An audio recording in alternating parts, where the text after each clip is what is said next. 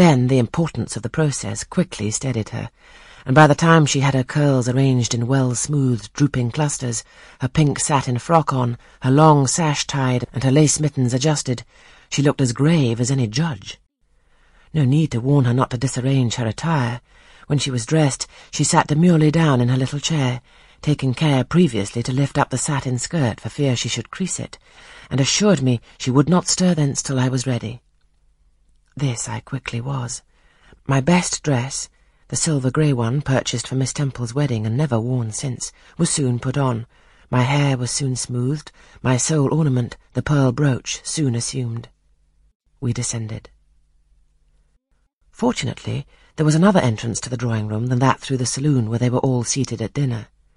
We found the apartment vacant, a large fire burning silently on the marble hearth, and wax candles shining in bright solitude amid the exquisite flowers with which the tables were adorned.